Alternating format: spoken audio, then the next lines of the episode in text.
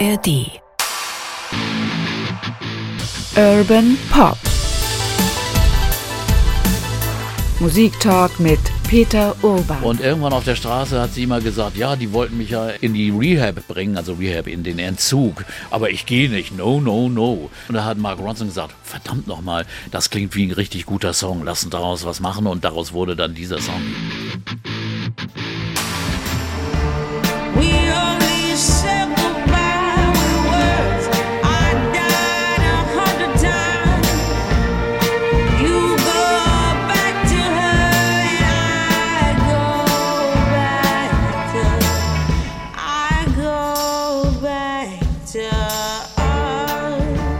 Wie konnte eine junge Engländerin so klingen? Wie konnte sie solche Lieder schreiben? Herzlich willkommen, Peter Urban. Hallo, Oke. Ja, das ist Musik von Amy Winehouse und wir reden heute über ihre Musik und auch über ihr tragisches, kurzes Leben und trotzdem eben auch immer über die Musik. Wie ist dir das damals vorgekommen, als du sie zum ersten Mal gehört hast? Weißt du das noch? Also unglaublich gut. Also das Album Frank war das allererste, gar nicht so überaus erfolgreich, aber das war schon speziell. Das waren Grooves, Hip-Hop-Grooves, prinzliche Grooves, würde ich mal sagen. Und dann diese Sängerin, die absolut ungewöhnlich klang, mehr wie eine Jazzsängerin und eine Jazz-Soul-Sängerin. Also ich fand's fantastisch, habe auch gleich in meinen Sendungen viel gespielt davon großartig.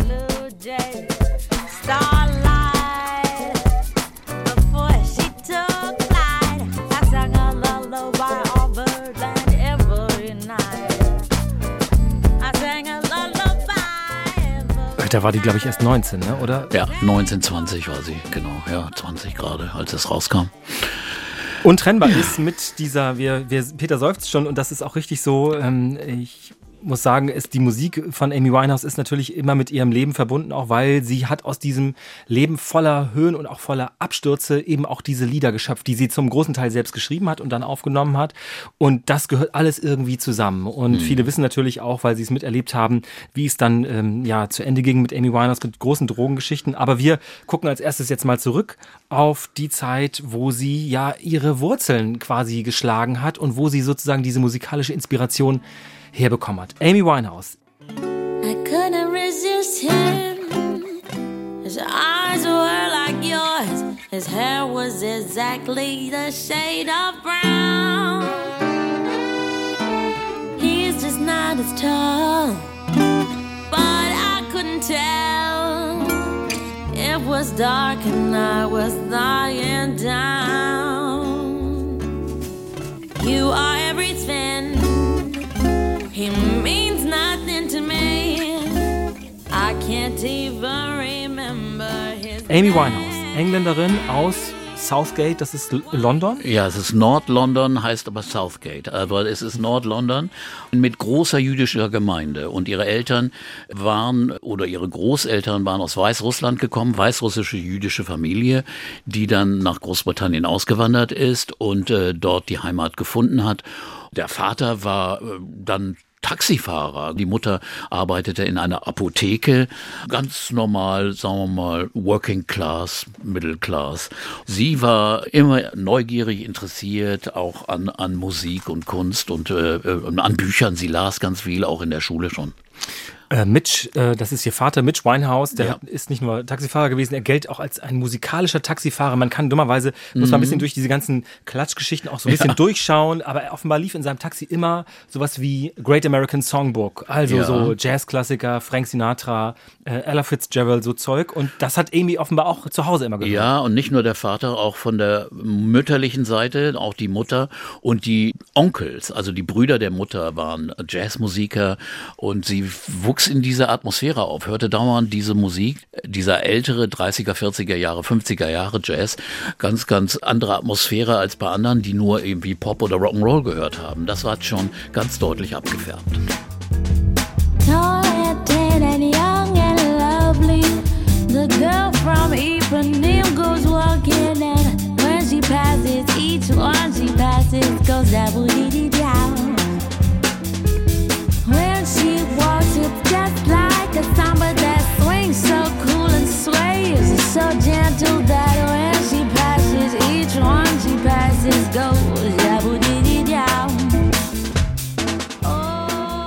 Und dann gibt es ja noch, das habe ich nachgelesen, ihre Großmutter Cynthia, die mal mit Ronnie Scott war. Ich ja. weiß nicht, ob die verlobt waren, auf jeden Fall waren nein, nein. ein Paar. Lange äh, Affäre oder Liebschaft. Ronnie Scott, muss man sagen, Saxophonist und großartiger Jazzclub-Besitzer. Der Ronnie Scott's Club in London in Soho ist eine Legende gewesen. Und das war, ja, die, die Freundin. Und das ist auch schon wieder komisch. Ja, das ist irgendwie so ein bisschen, äh, offenbar äh, hat diese Großmutter auch einen großen Einfluss gehabt. Offenbar hatte ja. sie eine große Autorität Autorität. Ja. Auch auf Amy, was äh, ähm, gar nicht so ähm, einfach war, weil sie eben nicht nur ein interessiertes und intelligentes Mädchen war, sondern offenbar auch, na, sagen wir mal, äh, man würde wahrscheinlich sagen, äh, recht lebhaft. Ja, sagen wir, sie, sagen mal, sie, sie aufmüpfig war sie, war sie sicherlich und hatte auch in der Schule öfters mal so ihre Aussetzer und äh, war also aber immer aktiv, hatte zum Beispiel mit ihrer Freundin ein, ein Soul-Duo, ein Hip-Hop-Duo, so nach dem Motto von Salt and Pepper. Und sie nannten sich Sweet and Sour. Da waren sie so sieben, acht Jahre alt. Sweet and Sour. Und rate mal, was Amy war. Sour. Die Idee ist schon ziemlich cool, finde ich, muss ich echt sagen sagen. Und, und äh, äh, da traten sie auch schon auf und ich glaube, da haben schon einige Leute gedacht, oh komm, äh, aus der könnte was werden. Also ähm, man muss ja dazu sagen, ich habe das gerade eben schon angedeutet, gerade durch dieses tragische kurze Leben gibt es einen ganzen ähm, ja, Katalog voller Erinnerungsbeiträge in Musikzeitschriften, in Büchern. Alte Schulfreunde haben sich dazu geäußert, wie Amy Winehouse war. Daraus äh, kann man manchmal noch mehr Klatschgeschichten generieren, wenn man das gerne möchte, aber eben auch ein bisschen diesen Charakter daraus schließen, wie das eben war. Und ihre Vorliebe für diese Art von Musik war deutlich und dass sie offenbar schon früh auch immer wieder gesungen hat einfach. Also sie ja. war einfach eine Sängerin. Ja. Und sie ist auch dann äh, hat dann verstanden, dass sie dass sie da auch ihre ihre Karriere, ihre Zukunft sehen sollte und ging dann mit einem Stipendium auf eine Theater School, die äh, Sylvia Young Theater School belegte da eigentlich überraschenderweise die die Musical Klassen und nicht die Musik- und Jazzklassen. Und sie hat später gesagt, das war wohl ein Fehler. Sie hätte das machen sollen. Es hat ihr viel mehr Spaß gemacht, als irgendwie Musicals zu lernen. Und war auch dann, sagen wir mal, nicht regelmäßig da. Also sie, sie hatte schon ihre Aussetzer da und hat dann auch später behauptet, sie hätte die Schule, die Theaterschule, äh, wäre rausgeschmissen worden, was aber nicht stimmt. Die Lehrerin hat das auch bestätigt. Sie hat gesagt, so jemand mit dem Talent hätte ich nie rausgeschmissen. Aber jedenfalls war sie ein paar Jahre da und, und, das ist, das ist, ich habe nochmal nachgeguckt, äh, gerade eben, äh, das ist ja eine, eine, eine, Schule, auf der waren auch Leona Lewis und Emma Bunton und so Leute, ja, also wo man denkt, ah ja, mit großer Karriere. Große Karrieren sind Und sie, sie ist dann von da in die Brit School gegangen. Brit School ist ja diese Einrichtung, die auch Riesentalente hervorgebracht hat. Adele war zum Beispiel Musterschülerin der Brit School und äh, da ist in die Brit School in Croydon gegangen, aber auch nicht, nicht dauerhaft. Also sie, sie fand das äh, dann doch nicht spannend genug. Ich glaube, sie mochte also unter äh, Regeln oder äh, Druck nicht richtig funktionieren. Insofern äh, war sie ein Freigeist schon immer. Ist aber dann äh, auf folgende Idee gekommen, da wurde ihr gesagt, geh doch mal zum National Youth Jazz Orchester. Es gibt in England ein, ein nationales äh, Jazz-Jugendorchester und da ist sie hingegangen, hat ein paar Mal mitgesungen und dann haben sie sie als feste Sängerin engagiert, weil sie natürlich überragend gut war und genau für den Stil große Klasse war. Ja, sie muss die Leute wirklich immer sehr beeindruckt haben. Also ich habe im Interview gesehen mit dem, mit dem Bandleader, der eben völlig von den Socken war, wie, ja. wie auch wie, wie reif sie geklungen hat, eben ja. auch mit 16, 17 offenbar. Das ist ja auch so, man hat das, man hat jetzt diese Stimme sowieso im Ohr, aber mhm. sie hat ja eben auch wie eine sehr viel ältere Frau geklungen. Ja. That's what I always hear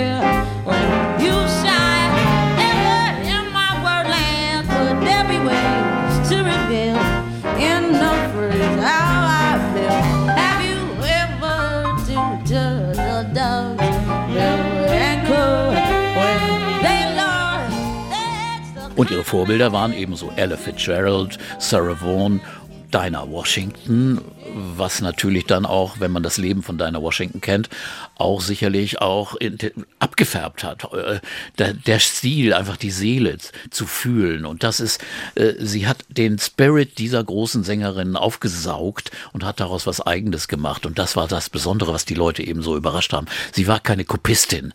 Das muss man immer sagen. Also im Vergleich zu anderen jungen Jazzsängerinnen, die, die, sagen wir mal, in der Schule gelernt haben, in der, in der äh, Musikhochschule, wir lernen Jazzgesang und singen wie Ella oder Sarah Vaughan. Äh, so war sie eben nicht. Jane Monheit gibt's da oder, oder äh, wie heißt sie, Olstad. Äh, das sind Sängerinnen, das ist ein gravierender Unterschied. Bei Amy Winehouse hat Seele, hat äh, das gefühlt, hat das dann verändert, nicht nur kopiert. Und das merkte man von Anfang an und auch schon sehr früh. Und sie hat dann, weil das hat sie nicht ausgefüllt, mit dem Jazzorchester zu singen, ist dann in Kneipen aufgetreten. Bars und Kneipen mit dem Gitarre, mit, sie selbst spielt ganz gut Gitarre und hat sich dann selbst begleitet oder mit ihrem ständigen äh, Freund Pianisten, der, der hat sie ihr ganzes Leben eigentlich begleitet. Und so sind sie zu zweit aufgetreten oder sie alleine ja, in einem Umfeld, das ihr anscheinend auch äh, sehr gefallen hat äh, und hat abgefärbt, weil sie hat auch schon damals relativ viel getrunken, wurde äh, kolportiert.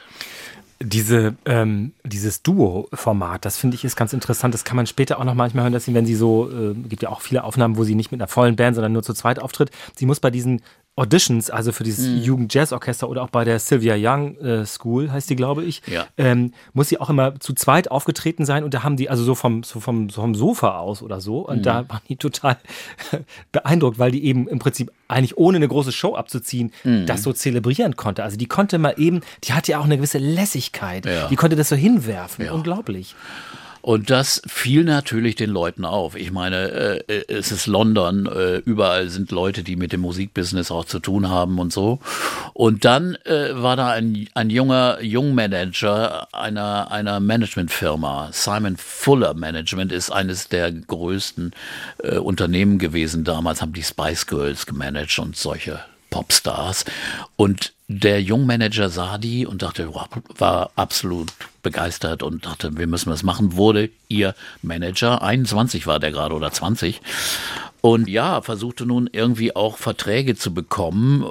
Interessenten gab es schon und auch Vorverhandlungen. Und ein Musikverlag, der EMI Musikverlag, hat sie unter Vertrag genommen und hat sie, hat sie dann mit dem Manager nach Miami geschickt, um daraus nun auch Profit zu schlagen, um nicht nur alte Jazz-Songs zu machen, sondern Amy schrieb schon damals eigene Songs. Und diese eigenen Songs sollte sie nun realisieren in Miami mit dem Produzenten Salam Remy. Ein Mann, der sehr bekannt war. Fugees hatte er produziert und den Rapper Naz. Und der war es sehr zögerlich. Soll ich jetzt mir überhaupt anhören? Jetzt kommt die extra nach Miami. Eine Sängerin aus England. Äh, kann das was für mich sein? Und dann, als sie kam und vorgesungen hat, dann war er aber voll überzeugt. Und hat dann mit ihr auch Songs äh, entwickelt, geschrieben, produziert. Und äh, aus dieser Arbeit ist dann das erste Album entstanden.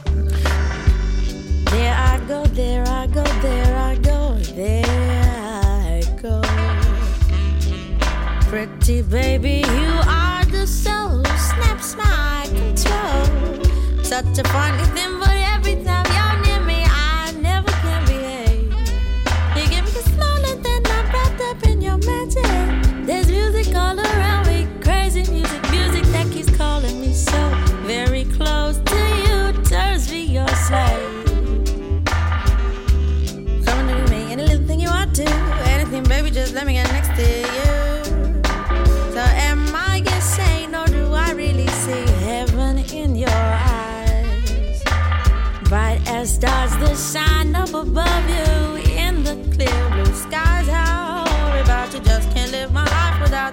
baby? Come here, don't have no fear.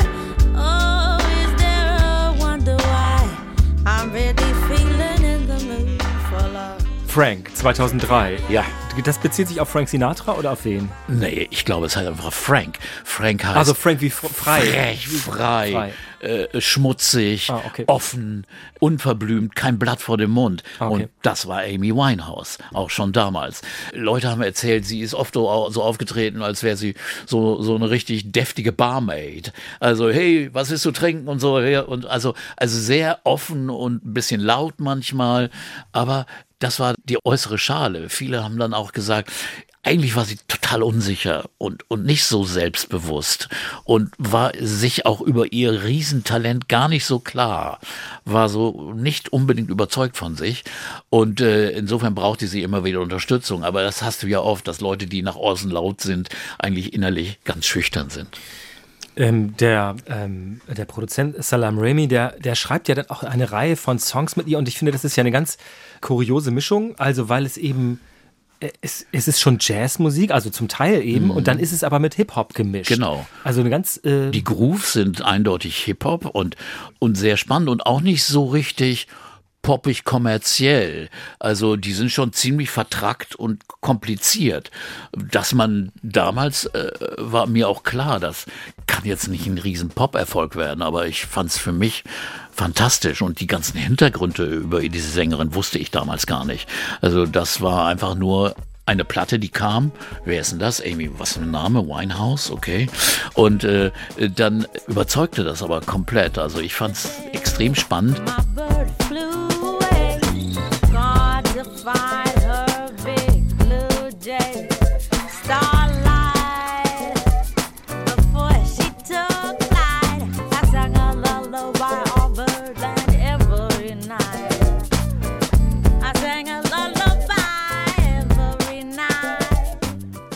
haben sie mit Erika Badu verglichen.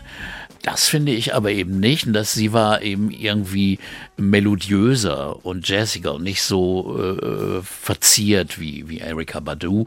Insofern fand ich es sehr, sehr schön und auch diese jazzigen Töne, gerade bei den ruhigen Stücken. Und Amy hat schon damals in einem Interview gesagt, ja, ich möchte gerne wie diese alten Jazzsängerinnen eigentlich singen, aber in der modernen Zeit mit modernen Grooves. Und äh, sie sagte, ja, ich möchte süß und soft, sweet und soft klingen, aber mit einigen harten Ecken. Also diese harten Kanten, die wollte sie auch immer haben. Und das hat sie eindeutig auch auf diesem ersten Album geschafft. Your neighbors were screaming. I don't have a key for downstairs. So I punched all the buzzers.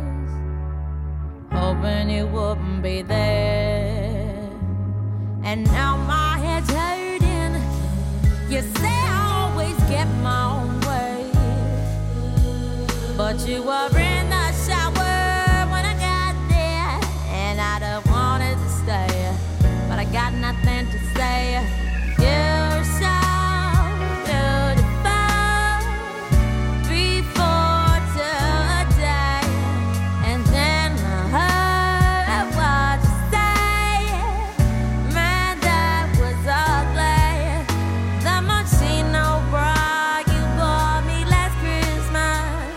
Dazu kam, dass diese Frau, die war damals 19, 18, 19, als sie das aufnahm, als es rauskam, war sie 20, schrieb unglaubliche Texte. Also sie schrieb ihre eigenen Texte. Äh, es war alles autobiografisch, es war alles aus ihrem Leben, Liebschaften, Affären und da sind wirklich deftige Sachen dabei. Also das hat eigentlich eine, eine junge Frau und eine, eine Singer-Songwriterin in der Deutlichkeit nie geschrieben.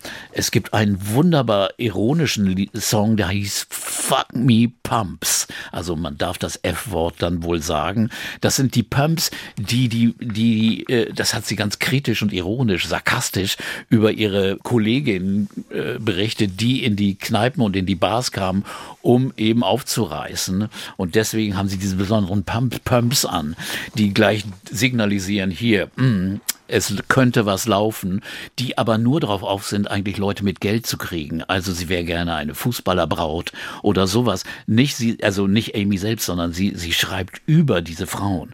Und sowas hier, du kannst dich nicht mal hinsetzen, denn deine Jeans sind viel zu eng.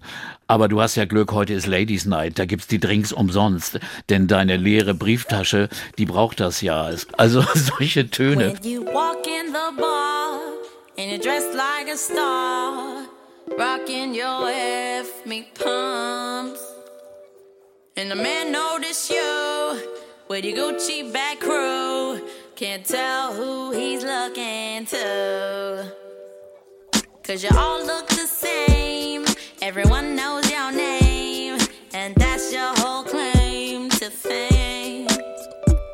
Never miss a night, cause you're is to be a footballer's wife. You don't like players, that's what you say. What you really wouldn't mind a millionaire. You don't like ballers, they don't do nothing for you. What you'd love a rich man, six foot two or taller. You're more than a fan. looking for Das war mehr so die ironische Ton, aber auch offen und ehrlich. Hier beim anderen Song, I Heard Love is Blind, da denkt man natürlich, oh, es ist ein Lied darüber, dass Liebe blind macht und man einfach gar nicht Würde mehr. man den- denken, ja. Ja, ist aber das Gegenteil. Es handelt von einem Seitensprung, dass sie einfach mit jemandem schläft, den sie aufgerissen hat in der Bar, weil ihr Freund nicht da war.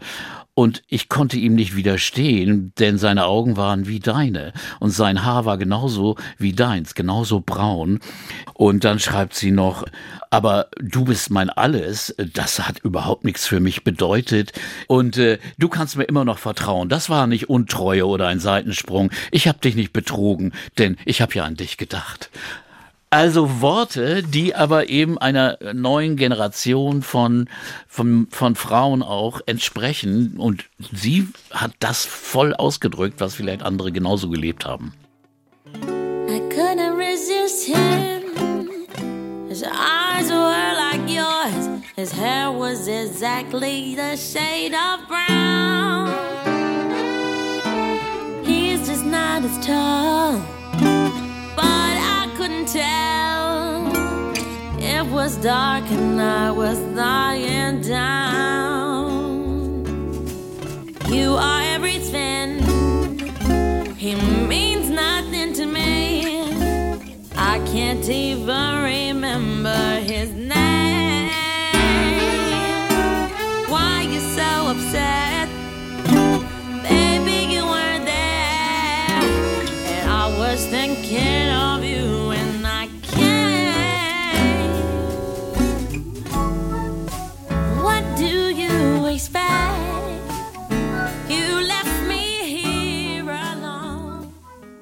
Das hat ja auch diese, diese Lounge-Atmosphäre. Ja, ne? das, ist so, so, so cool, jazzig äh, äh, und absolut so souverän. Ich meine, für, für die war 19, ist unfassbar eigentlich. Und das war schon wunderbar. Frank äh, gilt als Kritikererfolg, aber es war kein großer Nee. Verkaufserfolg in dem Sinne, ne? Nee, nicht so richtig toll. Sie war übrigens, das sollte man noch erzählen, äh, dann bei Island Records unter Vertrag. Die Firma hat sich sehr um Amy bemüht und sie war auch erst ganz begeistert, bei diesem großen Label zu sein, aber äh, der Verkauf war da doch nicht so und dann Amy wieder mal äh, nicht überlegt, was sie sagt, hat dann die Firma niedergemacht, die Angestellten. Das wären alles nur Idioten. Zwar nette Idioten, aber Platten verkaufen könnten sie ja wohl nicht. Das hat das Verhältnis zu der Firma nicht verbessert. und, und insofern, insofern äh, war man dann so ein bisschen sauer auf When I walk in your shoes, I understand a man confused. That must have but I don't care. I feel the way your shoulders bend.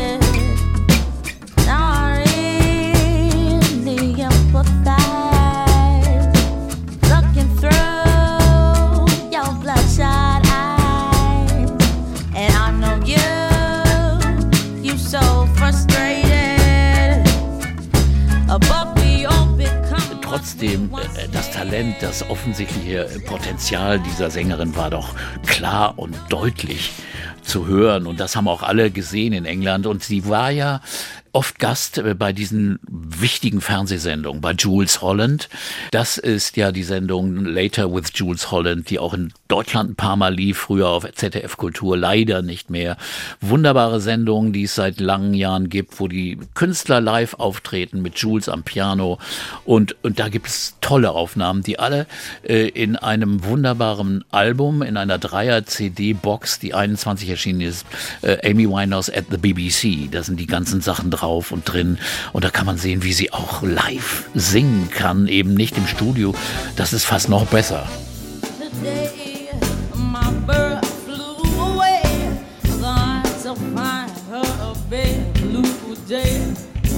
Starlight, before she took flight, I sung a lullaby of birdland every night. I sang a lullaby every night. Yeah, I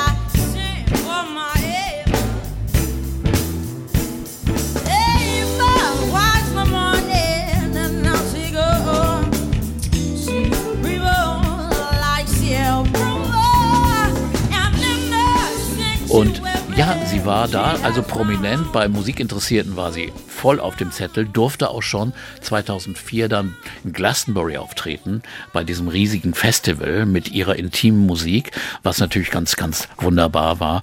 Und äh, sie war öfter später in Glastonbury, aber da kommen wir dann noch dazu. Und sie war einfach, ja, klar, auf dem Zettel ging auch viel auf Tour bis 2005 mit diesem Album. Also sie war immer aktiv.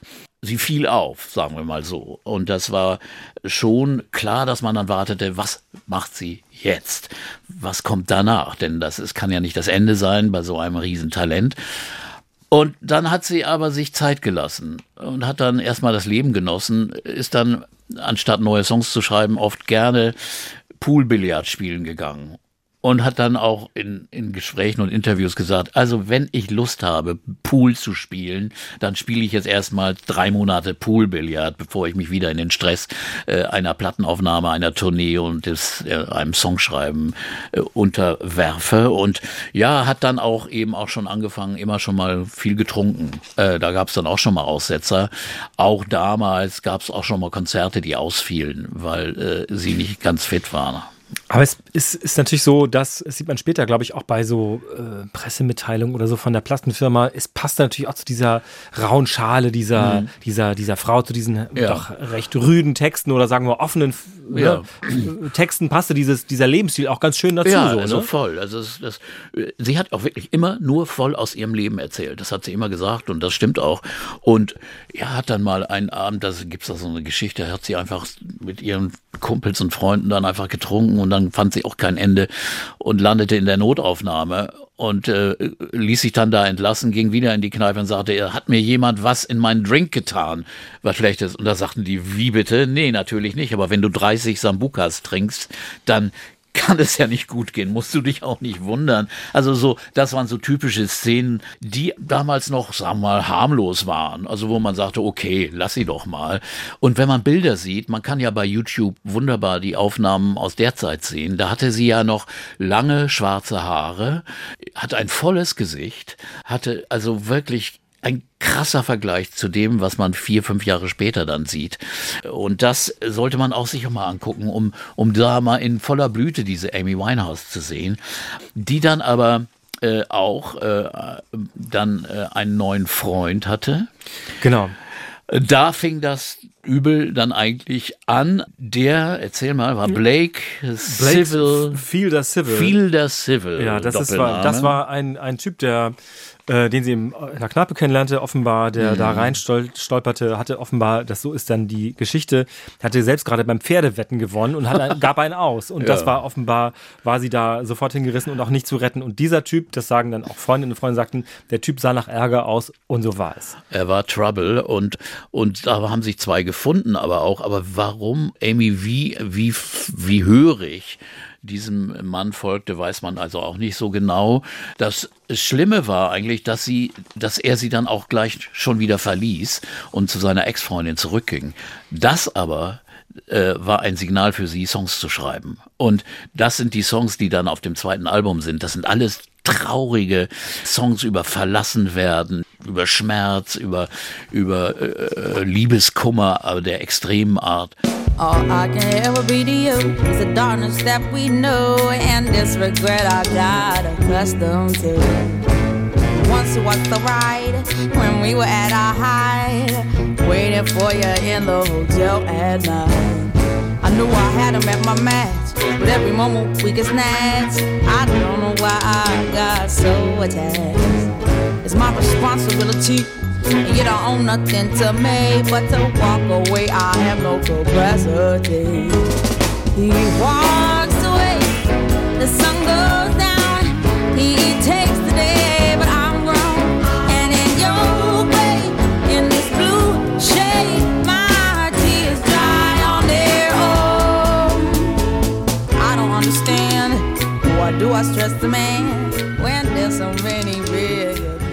Aber das war wirklich, oft brauchst du ja solche Anlässe, um, um kreativ zu werden. Und besonders wenn du autobiografisch schreibst, dann musst du ja was erleben.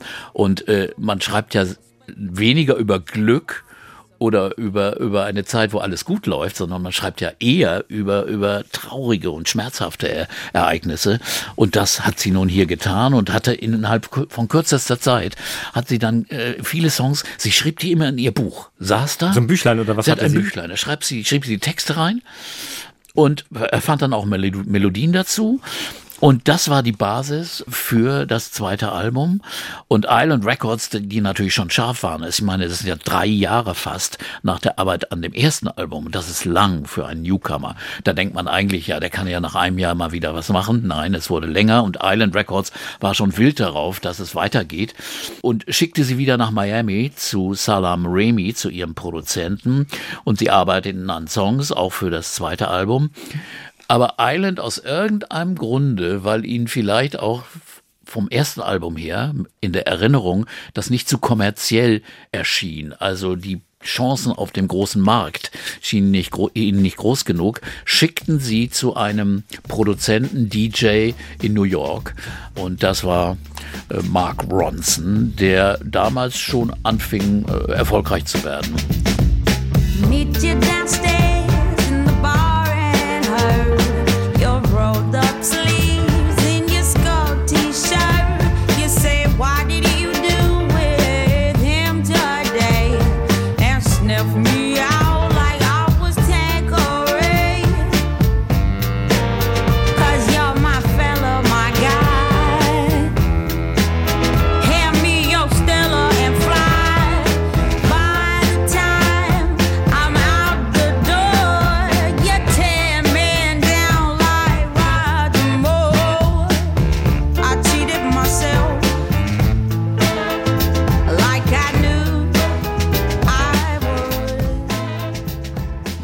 Ronson, interessante Figur, ist eigentlich ist Brite, aber aufgewachsen in New York, ist der Stiefsohn von Mick Jones von Foreigner. Ach, richtig. Ich, ich Von das- Foreigner.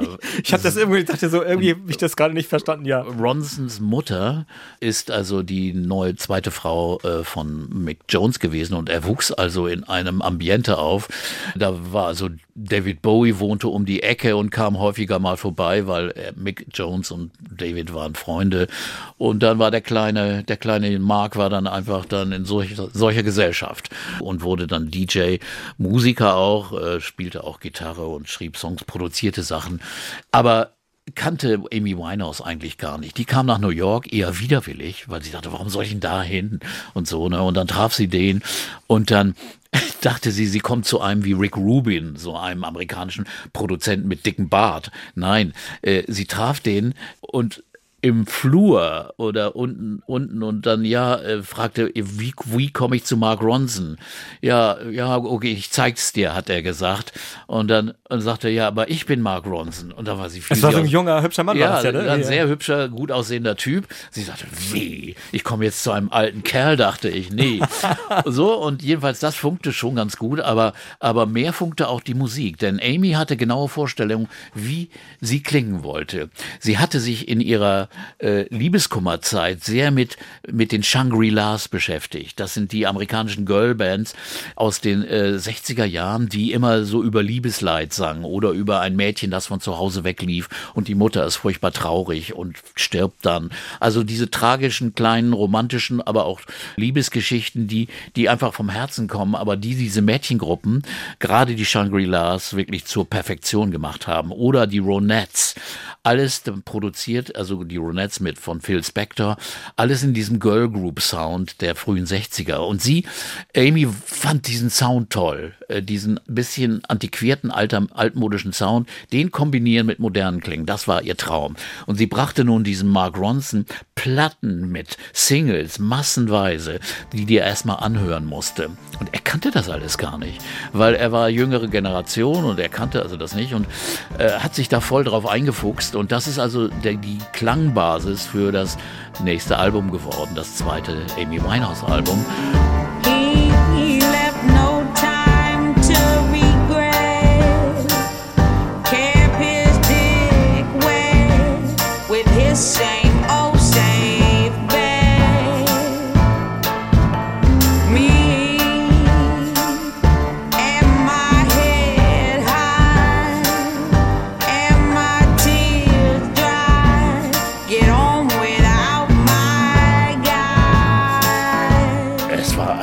Glücksgriff, es war wunderbar und es war wirklich nicht die Produzentenidee, das dachte man ja damals. Als ich die ersten Aufnahmen hörte aus der Zeit, habe ich gedacht, oh ja, da haben die Produzenten sich was ausgedacht und haben, haben ihr da so einen Sound aufgedrückt, den ich damals manchmal so ein bisschen zu altertümlich fand. Aber es ist nicht wahr. Es war ihre Idee, es war ihre Art, ihre Emotionen und ihren Schmerz, ihren Liebeskummer auszudrücken mit diesen Girl Groups und das passte auch soundmäßig.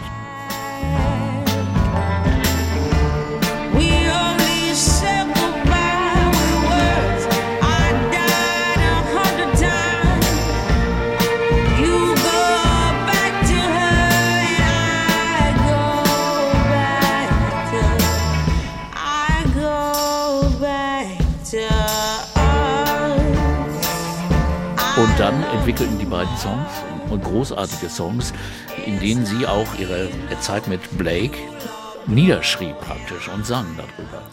Also man muss da sagen, das, das ging jetzt nicht nur einmal hin und her, das ist ein ständiges Auf und Ab gewesen. Ja, also zum Beispiel das ist natürlich klar, Rehab ist der bekannteste, mit der bekannteste Song und wie der entstanden ist, weil Amy und Mark verstanden sich, haben dann viel geredet und irgendwann auf der Straße hat sie immer gesagt, ja, die wollten mich ja in, in, die, in die Rehab bringen, also Rehab in den Entzug, aber ich bin doch gar nicht, ich ist doch nicht nötig, äh, aber ich gehe nicht, no, no, no. Das hat sie dann so gesagt, I don't want to, they, they told me go to Rehab and I said, no, no, no. Und da hat Mark Ronson gesagt, verdammt nochmal, das klingt wie ein richtig guter Song, lass uns daraus was machen und daraus wurde dann dieser Song. Tried to make me go to rehab. I said no, no, no. Yes, I've been black, but when I come back, you no, no, no. I ain't got the time, and if my daddy thinks I'm fine, just try to make me go to rehab. I won't go,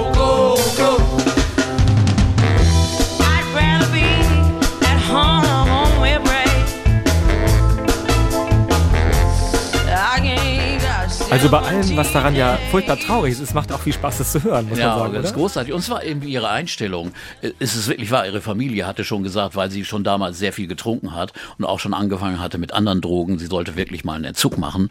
Und aber sie war immer der Überzeugung, ich brauche das nicht.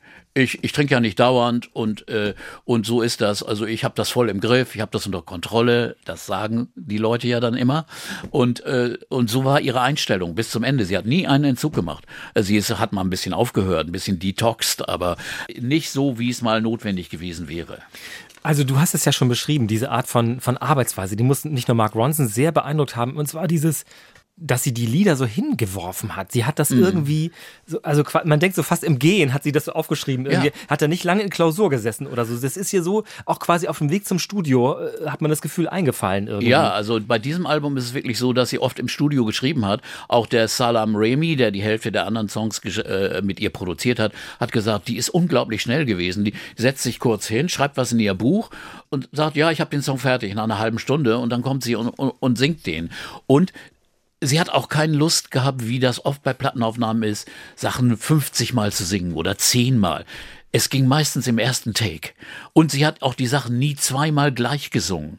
Das ist typisch Amy Winehouse und das ist typisch auch ein großer Künstler, der einfach die Sachen immer wieder neu interpretiert und äh, nicht unbedingt ein Rezept finden will, sondern sie hat dann einfach, ja, jetzt singe ich das und so ist es gut.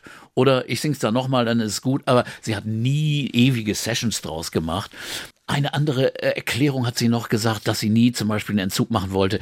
Ich habe einfach keine Lust, sagt sie, dann irgendwo rumzustehen in der Bar oder beim Essen und alle sind dann so, die trinken nix oder ich darf auch nichts trinken. Ich möchte unter Leuten sein, die gesellig sind, die trinken in Bars oder beim Essen. Und Essen war nicht so ihr Ding. Sie hat von Anfang an gesagt, ja, erst Abendessen, das mache ich lieber nicht, ich trinke lieber. Eine schlechte Einstellung und sie hatte auch schon damals Tendenzen zur Essstörungen und Bulimie.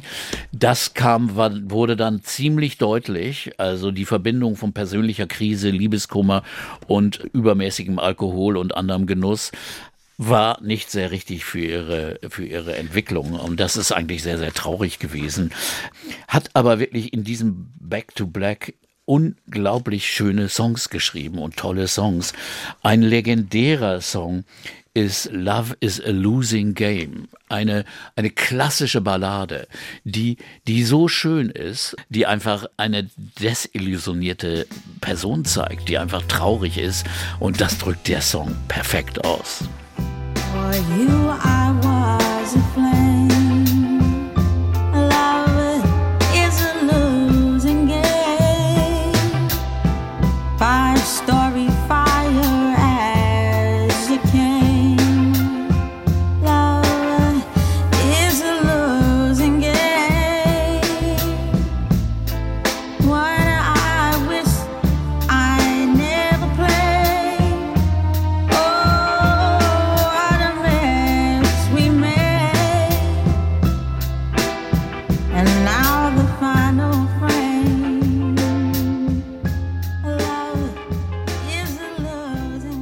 Man denkt, das muss ein Klassiker sein, aber Ja. es ist eben original. Und Ja. was mir auffällt, ist, es ist ja ein total komplizierter Rhythmus oder diese, Ja. das, und das hat Der aber diesen, diesen, diesen Hall, diesen 60er Jahre Hall, hat das ein bisschen drauf. Aber das hat eine ganz toll. wunderschöne Melodie und eine unheimliche, irgendwo eine, eine Ruhe da drin und äh, eine traurige Ruhe. Und das ist also ein, ein, ein grandioser Song, vielleicht einer ihrer allerbesten.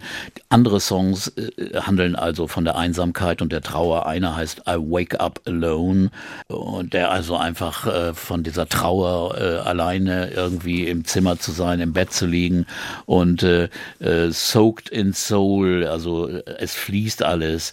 Äh, also die Erinnerung an ihn schwimmt in meinen Augen, in meinem Bett. Äh, ich, ich gieße mich über ihn, aber äh, der Mond, äh, der schaut auch dazu, aber ich lieg im Bett alleine. It's okay in the day. I'll stay busy. Tied up enough so I don't have to wonder Got so sick of crying. So just lately, when I catch myself, I do a 180. I stay up, clean the house.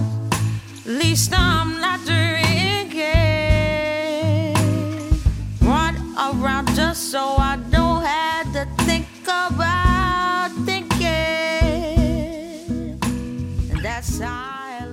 Aber auch die anderen, die, die sagen, äh, ich habe mich betrogen, ist das wieder mal typisch, äh, denn man weiß ja, I'm no good, you know I'm no good. Also dieses ist ja eine typische Blues-Phrase. Hey Baby, äh, du, du findest mich vielleicht irgendwie doof oder gut, aber du weißt doch, dass ich Ärger mache, dass ich schwierig bin.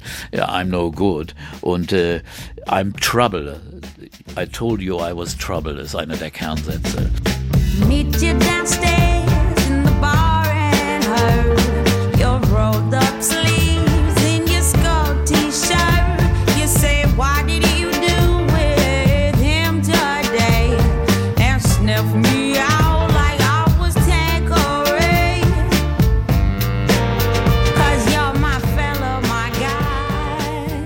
Ja, so fühlte sie sich auch. Hat sich natürlich Vorwürfe gemacht, dass sie vielleicht schuld ist und dass der Mann wieder zu seiner Freundin gegangen ist.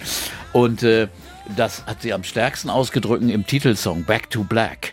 Also der Typ, also ich mach's gar nicht übersetzen, weil ich mache jetzt die, die, sagen wir mal, die jugendfreie Version. He left no time to regret, kept his mm, thing wet. Also eh, mir bleibt nichts anderes übrig. I'll go back to black. Ich gehe ins Schwarze, ins Dunkle wieder zurück. Ein, ein düsterer, dunkler Song und der hört sich aber musikalisch so an.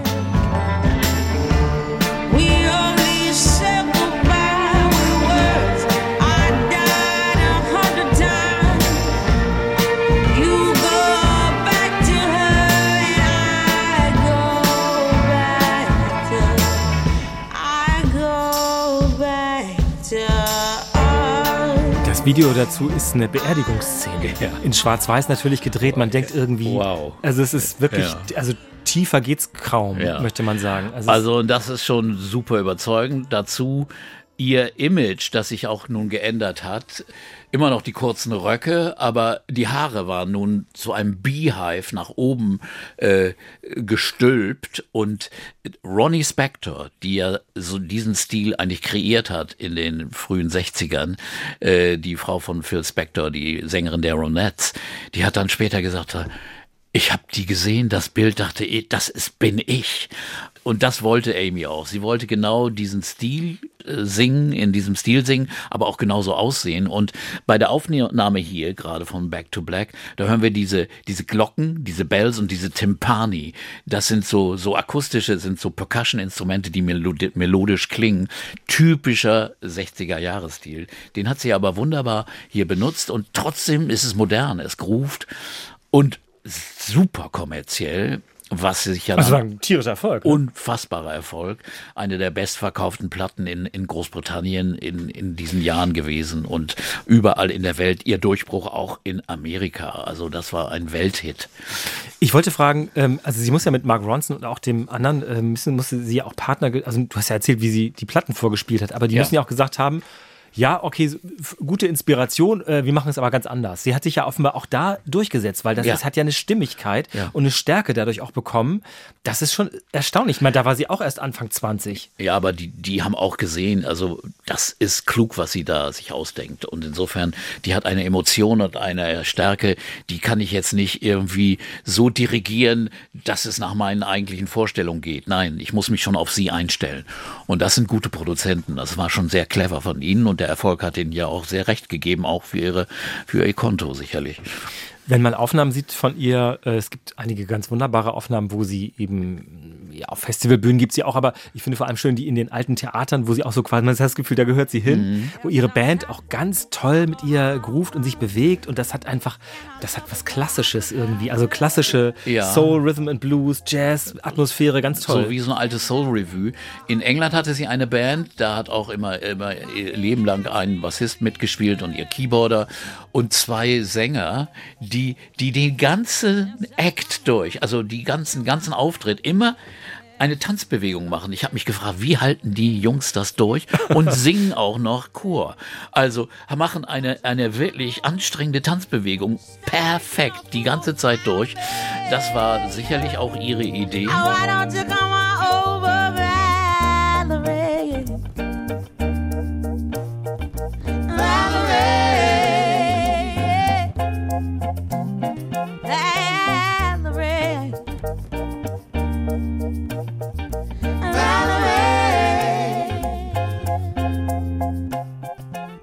Und in den USA hatte sie eine, eine Band, die Dap Kings. Dap Kings mit Sharon Jones waren eine, eine, eine sehr renommierte Retro-Soul-Band in New York und die spielen auch auf dem Album hier. Alle Aufnahmen, die in New York gemacht worden sind, sind mit den Dap Kings äh, gemacht worden, die mit Bläsern auch arbeiteten und die sie dann auf den amerikanischen äh, Tourdaten denn sie machte gleich nach Erscheinen dieses Albums eine kleine Tour in Amerika begleitet haben. Und äh, äh, die schwärmen immer noch davon, die waren so begeistert und auch Amerika war gleich begeistert. Da war sie auch noch blendend in Form, das muss man sagen. You made me miss the slick reggae. And thought I didn't love you when I did. Can't believe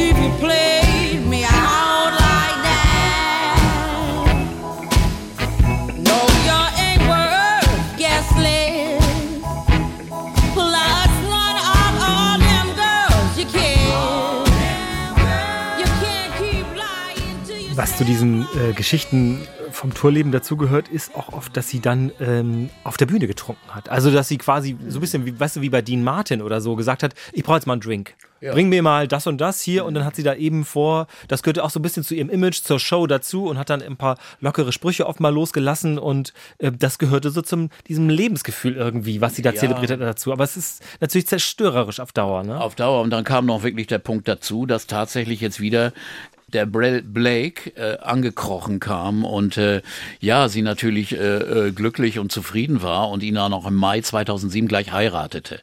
Also da wurden gleich dann Nägel mit Köpfen gemacht und äh, ja, und da begann auch dann das Drama, weil sie offensichtlich dann auch anfing, äh, schwerere Drogen äh, mit ihm zu nehmen und äh, das sind dann die gefährlichen Sachen wie Crack rauchen.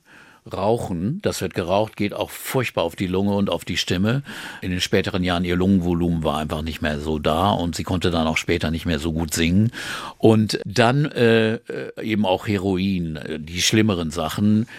Gleichzeitig aber mit Alkoholexzessen, äh, manchmal, es gibt Bilder, natürlich sind wir hier nicht die Klatschpresse, aber man muss es einfach erzählen. Und in England war Amy jetzt diejenige, die das Hauptthema für die Klatschpresse war. Die englischen Zeitungen, die ja berüchtigt sind für ihre, für ihren Klatsch, ihre auch wirklich zerstörerische Sucht, Leute fertig zu machen, hat also das als gefundenes Fressen genommen. Äh, da waren nicht mehr jetzt die Gallagher-Brüder waren nicht mehr da oder auch nicht irgendwie irgendwelche äh, Royals, sondern jetzt war es Amy und die Paparazzi standen überall, wo sie mit ihrem Freund ging und die kamen dann eben mal aus einer Kneipe total zerschunden, weil sie sich geprügelt hatten, gestritten hatten und äh, sahen gruselig aus, aber es war überall in der Zeitung zu sehen. Und das war das Furchtbare. Niemand hat sie geschützt davor, hat ihr gesagt, hier, lass das mal. Sie ließ sich auch nicht schützen. Also sie ließ das nicht zu. Sie wollte immer das machen, was sie wollte. Und mit dieser, mit diesem Mann an der Seite wurde es wirklich äh, nicht besser, sondern eben alles viel, viel schlimmer. Wir haben in unserer Folge, als wir über Adele gesprochen haben, über diese, na, zumindest zeitweise ja Parallelität gesprochen, dass Adele ja, sagen wir mal, auch nicht, äh, nicht so schlimm irgendwie sich rumgetrieben hat. Na, sagen wir mal vorsichtig, aber die immer, da war Amy Winehouse immer ihr ein abschreckendes Beispiel. Ja. Sie kam natürlich so einem Tick später. Da war Amy echt das Vorbild erstmal für die Stärke einer, einer Sängerin, die aus England kam, auch international mit seelenvoller Musik Erfolg zu haben. Das äh, sah, sah man deutlich. Also äh, der Erfolg von Adele ist auch in dem ein wenig Amy zu verdanken, aber eben Amy auch abschreckend, dass man nicht die Kontrolle verlieren darf. Und man kann das auch sich selbst angucken. Es gibt zum Beispiel einen Auftritt vom 2007 beim Glastonbury Festival, kann man auf YouTube sehen. Da ist sie noch gut in Form, 2007. Es gibt dann einen Auftritt von 2008 und das ist erschreckend. Äh, Sie ist abgemagert, dünn, unkonzentriert, verliert Texte, weiß nicht mehr, was sie singen soll, ist total verwirrt. Äh, Man merkt deutlich, sie ist voll auf Droge, sie ist nicht da, sie ist nicht anwesend. Und das fing dann auch schon an, als sie nämlich den Lohn für ihr großen Erfolg bekam bei den Grammy Awards 2008. Da gewann sie nämlich fünf Grammys äh, und Mark Ronson auch noch zwei, also sieben Grammys für dieses Album.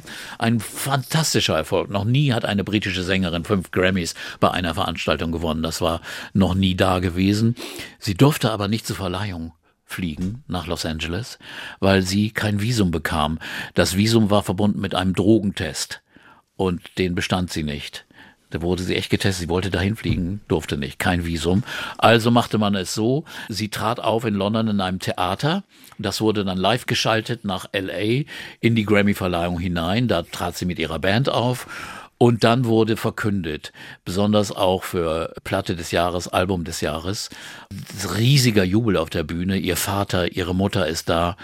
Und Amy total, ja, sie freut sich ein bisschen verstört, aber irgendwie nicht überschäumt. Sie ist abwesend. Die ist nicht ganz da irgendwie, Nee. ne? Ja. Und es gibt ein Zitat von einer ihrer besten Freundin, die dann voll begeistert zu Amy kam. Oh, ist das nicht wunderbar? Fünf Grammys. Und Amy nur sagte, Och, ich weiß gar nicht. Es ist alles so langweilig. Ohne Drogen ist das alles nichts. Also, Es ist das Drama von Drogensüchtigen, dass nichts zählt außer die Droge.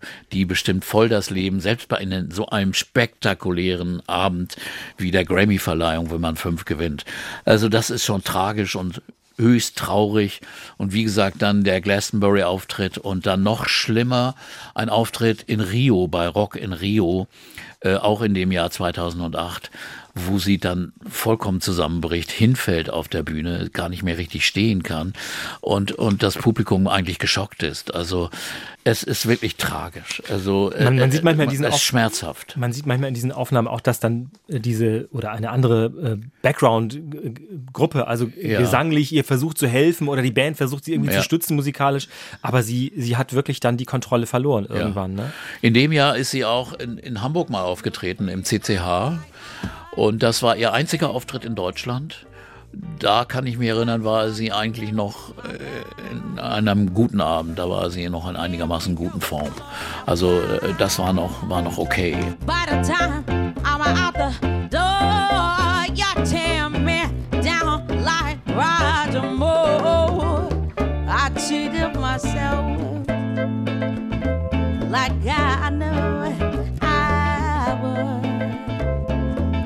I told you I was trouble. You know that I'm no good. Aber wie gesagt, äh, sie ging trotzdem noch auf Tour und, und eigentlich war sie gar nicht mehr in der Lage dafür. Und es ist so, diese, diese Affäre, dieses Drama mit diesem Ehemann ging ja so weiter, die Ehe wurde dann annulliert nach einem guten Jahr. Weil die Streitigkeiten, es waren nur immer Streitigkeiten und Probleme und auch diese Drogensachen. Und Amy schaffte es anscheinend dann so 2008, 2009 von den harten Drogen Abstand zu nehmen. Wenigstens das schaffte sie. Auch durch die Trennung dann, die neue Trennung mit, äh, von, von ihrem Ehemann. Aber Ersatz war dann der Alkohol. Und der wurde exzessiv genossen. Also das war, also, sie war eigentlich nie wieder richtig nüchtern. Das ist das Tragische daran. Das ist wirklich so traurig.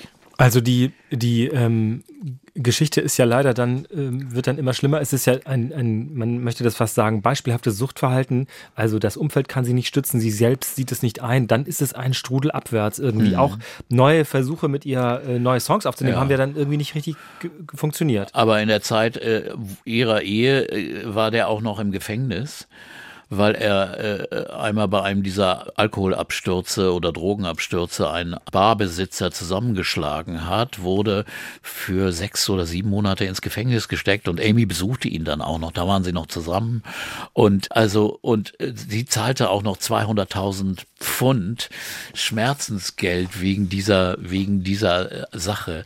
Also alles die wirklich inhaltlich, finanziell, menschlich, persönlich ein, ein gruseliger Absturz, äh, der dann irgendwann äh, wenigstens äh, gestoppt wurde, weil der Mann auf einmal nicht mehr äh, präsent war, aber im Kopf war er wahrscheinlich immer noch präsent. Sie äh, war dann immer auch noch mit anderen Leuten zusammen, hatte auch wohl mal äh, eine, eine Affäre mit Pete Doherty, was natürlich auch nicht so die richtige Lösung ist, aber andere äh, luden sie dann ein, äh, Musiker, ne? Brian Adams. Ja, ach so, ja, genau. Sie wurde in der Tat eingeladen von, von Brian Adams, dem, ähm, dem äh, Musiker, der, ähm, wie heißt das, wie heißt die, Montserrat, die, die Insel? Ja, Montserrat. Montserrat, äh, da hat er offenbar ein großes Anwesen. Äh, ja, und, und er hat auch ganz wunderbare Fotos von ihr geschossen. Einige der schönsten Fotos hat er. Er ist ja ein großartiger Fotograf. Aber äh, die haben sich alle bemüht um sie. Und, und das ist natürlich in der, in der Karibik kann man sich auch mal erholen. Und das wurde dann versucht als Heilung. Also es wurde offenbar, da waren offenbar mehr Menschen eingeladen, noch auch prominenter Art und äh, zum Beispiel Mick Jagger, mit dem sie ja auch äh, als Duettpartner aufgetreten ist, hat dann versucht, mit anderen zusammen ihr einen, einen Platz zu verschaffen im Crossroads Center Ja, von das Eric ist auf Clapton finanziert. Antigua, von, von Claptons Entzugsklinik, die er auf Antigua hat. Aber sie wollte es nicht. Sie wollte es nicht Ja. und sie war im Grunde nicht zu halten. Sie hat dann ja aber eine Aufnahme noch gemacht. Wir kommen ja gleich noch zu einem weiteren Album, das dann ja nach ihrem Tod äh, erschienen ist. Aber sie Ja, hat eine ja Aufnahme später gemacht. erst. Sie hat eine Aufnahme mit Tony Bennett gemacht. Ja, das ist aber dann äh, ganz spät. Das ist praktisch ihre allerletzte Aufnahme. Das war dann schon 2009 oder, oder so. Ich bin nicht genau so über das Jahr jetzt nicht sicher, aber, aber jedenfalls eine wunderschöne Aufnahme von Body and Soul, dem Billie Holiday Song. Auch eine Sängerin, die ihr eigentlich voll aus der Seele sprach, die auch sie sehr inspiriert hat. Äh, eben auch eine tragische Figur. that you turn away romance.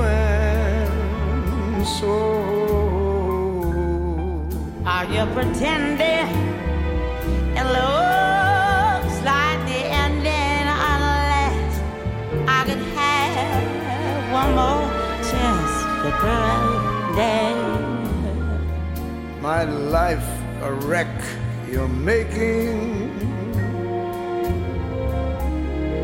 You know I'm yours for just the taking. I gladly surrender myself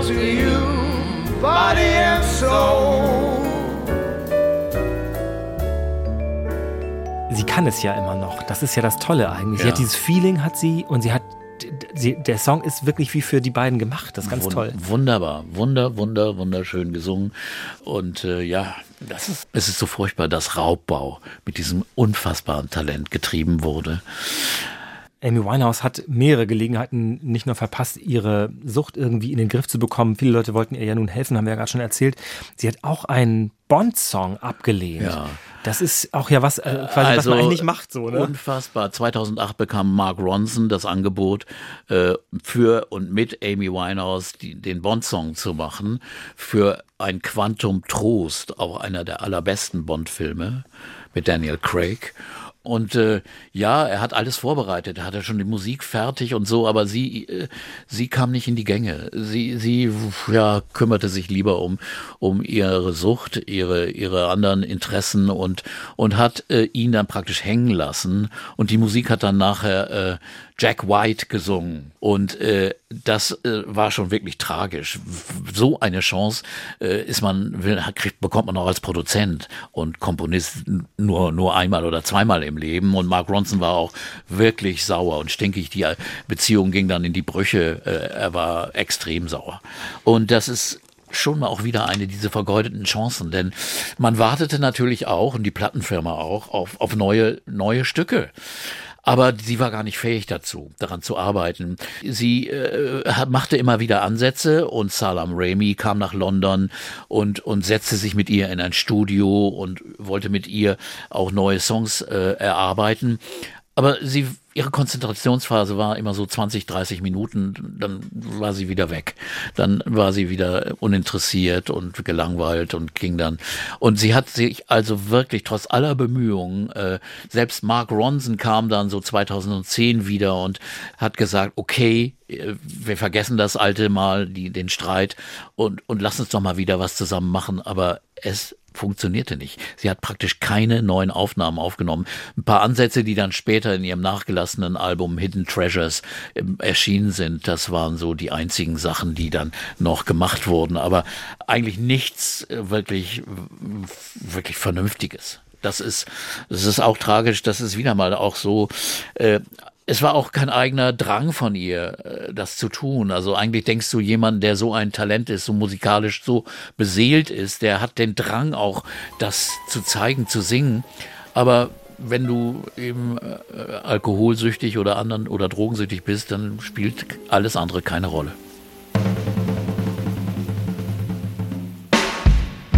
I've been so many places,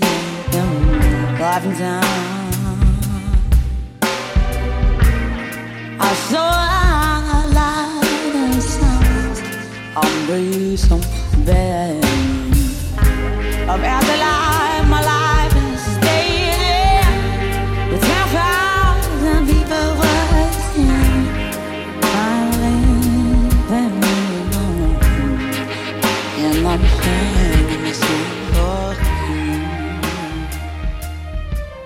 Amy Winehouse äh, stirbt im Jahr 2011 mit 27 Jahren. Viele wissen das sicher noch. Ähm, kannst du dich an diese Todesnachricht erinnern? Überrascht war man nicht wirklich eigentlich. Also oder? es gab ähm, im Monat davor hatte sie ja, sie machte immer noch mal ein paar Auftritte, obwohl sie eigentlich gar nicht in der Lage war. Und man dachte, oh, jetzt gibt's mal ein Comeback, weil es hieß dann ja auch, ja, sie ist wieder in ganz guter Form, sie hat kriegt sich wieder zusammen. Dann gab's einen Auftritt in Belgrad. Dann sah man Videos davon und war nur erschrocken. Sie konnte nur stammeln und konnte gar nicht richtig singen und der Auftritt wurde abgebrochen. Und da bekam man schon ein ganz, ganz schlechtes Gefühl, aber trotzdem mit 27 Jahren denkt man, stirbt einer nicht. Das geht gar nicht. Und äh, aber was man vergisst, sie hat ihr, eben ihre Gesundheit auch äh, gepeinigt. Jahrelange Essstörungen, sie war ja abgemagert und dann äh, verträgst du auch weniger Alkohol. Und in der Tat ist sie dann einsam in ihrem äh, in ihrer Wohnung in ihrem Haus in Camden ist sie dann gestorben hat wohl anderthalb Nächte durchgetrunken. Ähm, es wurden dann zweieinhalb Flaschen zwei Flaschen Wodka oder Alkohol gefunden die sie alleine ausgetrunken hat. Und äh, das Ergebnis der Obduktion und der Blutuntersuchung war dann Alkoholvergiftung ganz offiziell. Und äh, über vier Promille hatte sie im Blut. Und das kann man dann schlecht überlegen, überleben, besonders wenn man gesundheitlich geschwächt ist, was sie eigentlich war. Und das ist auch furchtbar tragisch. Also Leute wollten sie noch besuchen und haben sie nicht rechtzeitig besucht. Äh, Sie hätte, wenn sie früher gefunden worden wäre, hätte man sie natürlich sofort ins Krankenhaus gebracht. Sie hätte überlebt und vielleicht wäre das dann die die äh, äh, Lösung gewesen, weil einmal so ein Zusammenbruch ist dann vielleicht heilsam, aber dazu kam es nicht und äh, äh, das ist umso trauriger und tragischer. Es gibt dann ähm, im Jahr 2011 eine, du hast das gerade schon erwähnt, ein Album, das heißt Lioness Hidden Treasures. Das sind eben Aufnahmen, die schon noch gemacht wurden. Das sind zum Teil, ähm, ja, ich finde, also es ist ja kein Album, was so konzipiert wurde als eigentliches Album. Es sind ja wunderbare Aufnahmen, aber trotzdem ist es Eine zusammengesammelt. Sammlung, eine, Sammlung von Aufnahmen, die sie noch gefunden haben. Aber sie haben dann auch gesagt, es gibt nicht so viele Aufnahmen. Denn Amy hat ja nicht wie Bob Dylan 20 Versionen von einem Song eingespielt, in, immer in verschiedenen Versionen, die dann na, äh, posthum oder jetzt bei Dylan nicht posthum, sondern immer noch veröffentlicht werden. Äh, das gibt's bei Amy nicht. Die hat immer One Take, Two Takes, das war's dann. Oder äh, hat dann noch ein paar, ein paar Songs gesungen. Äh, Da sind auch schöne dabei. Our Day Will Come ist ein ganz, ganz fröhlicher, schöner Song einer, einer 60er Jahre Nummer.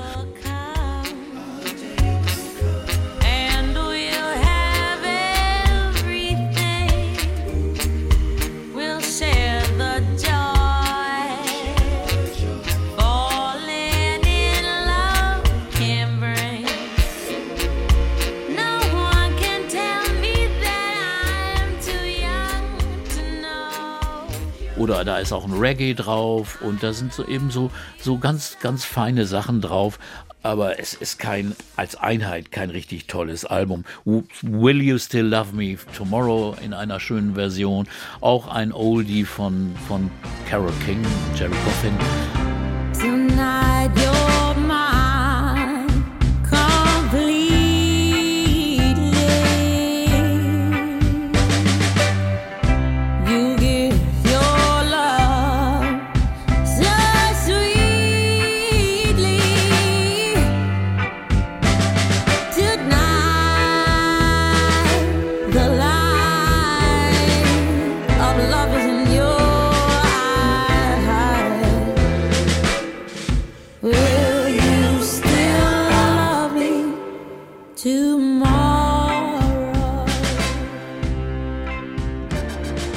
Und äh, wie eben Body and Soul mit Tony Bennett ist auch drauf. A Song for You von Leon Russell in einer sehr, sehr anrührigen Version.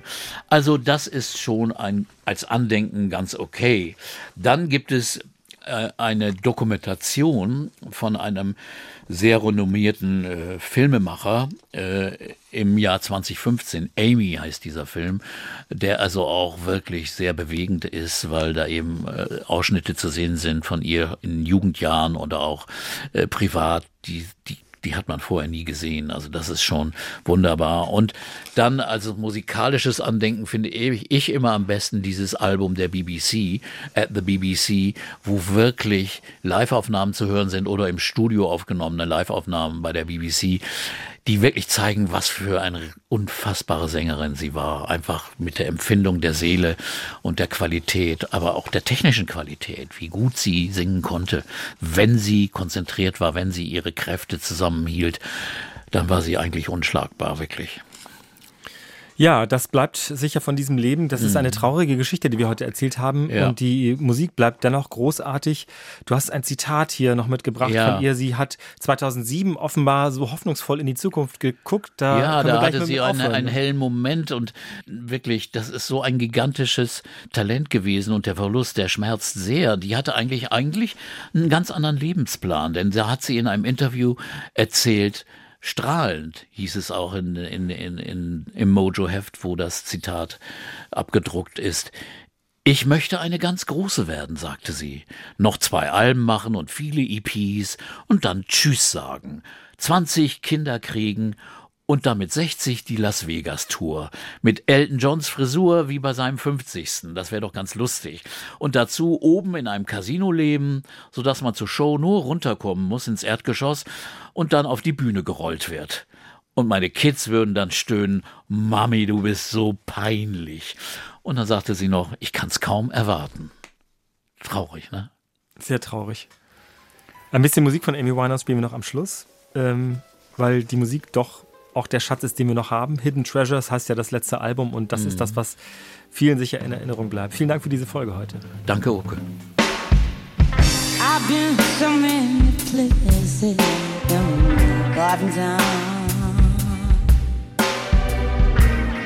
I saw a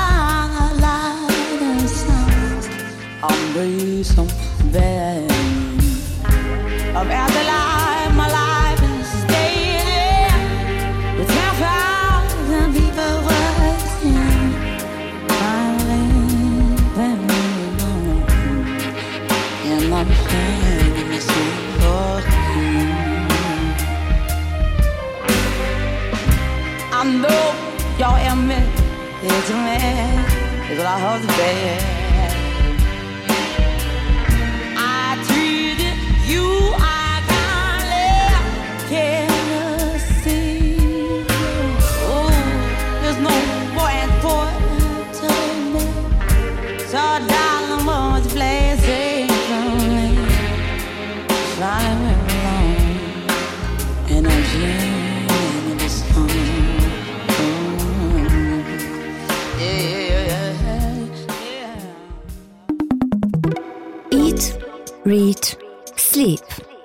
Bücher für dich. Ein Podcast vom NDR. Es ist mir, glaube ich, noch nie so schwer gefallen, den Plot zusammenzufassen. Kannst du? Nein. Gespräche, Debatten und Diskussionen rund um die Literatur. Aber sie verpixelt die Kinder ja auch und sie macht sich ja selber sogar Gedanken, dass sie Bis die Kinder. zum Schluss sie ist Helen eine unmoralische. Person. Nein, sie ist, nein, ist Narzisstisch sie doch. nicht. Natürlich. Sie, warum mischt sie sich denn in das Leben von Jule ein? Warum macht sie das denn? Immer garniert mit einem Quiz. ich habe eine neue Kategorie mir ausgedacht. Sie heißt preisgekrönt. Oh. Ja. Na, das ist ja also so neu ist die auch nicht, Jan. Irgendwie, das ist ja nur dein. Ich habe sie nur umformuliert. Ach so, okay. Einer literarischen Vorspeise. Stockbrot. Ach, großartig. Woran erinnert dich das? An unseren heutigen Bestseller. Und an alte Lagerfeuerzeiten im Zeltlager, wo ich gewesen bin. Und einem Büchermenschen. Das Problem ist, dass die Geschichte, die dort angelegt ist, irgendwie nie richtig in Gang kommt. Und das liegt eben daran, dass das Ding mit einer KI generiert wurde. Der NDR-Bücher-Podcast Eat, Read, Sleep. Jederzeit abrufbar in der ARD-Audiothek.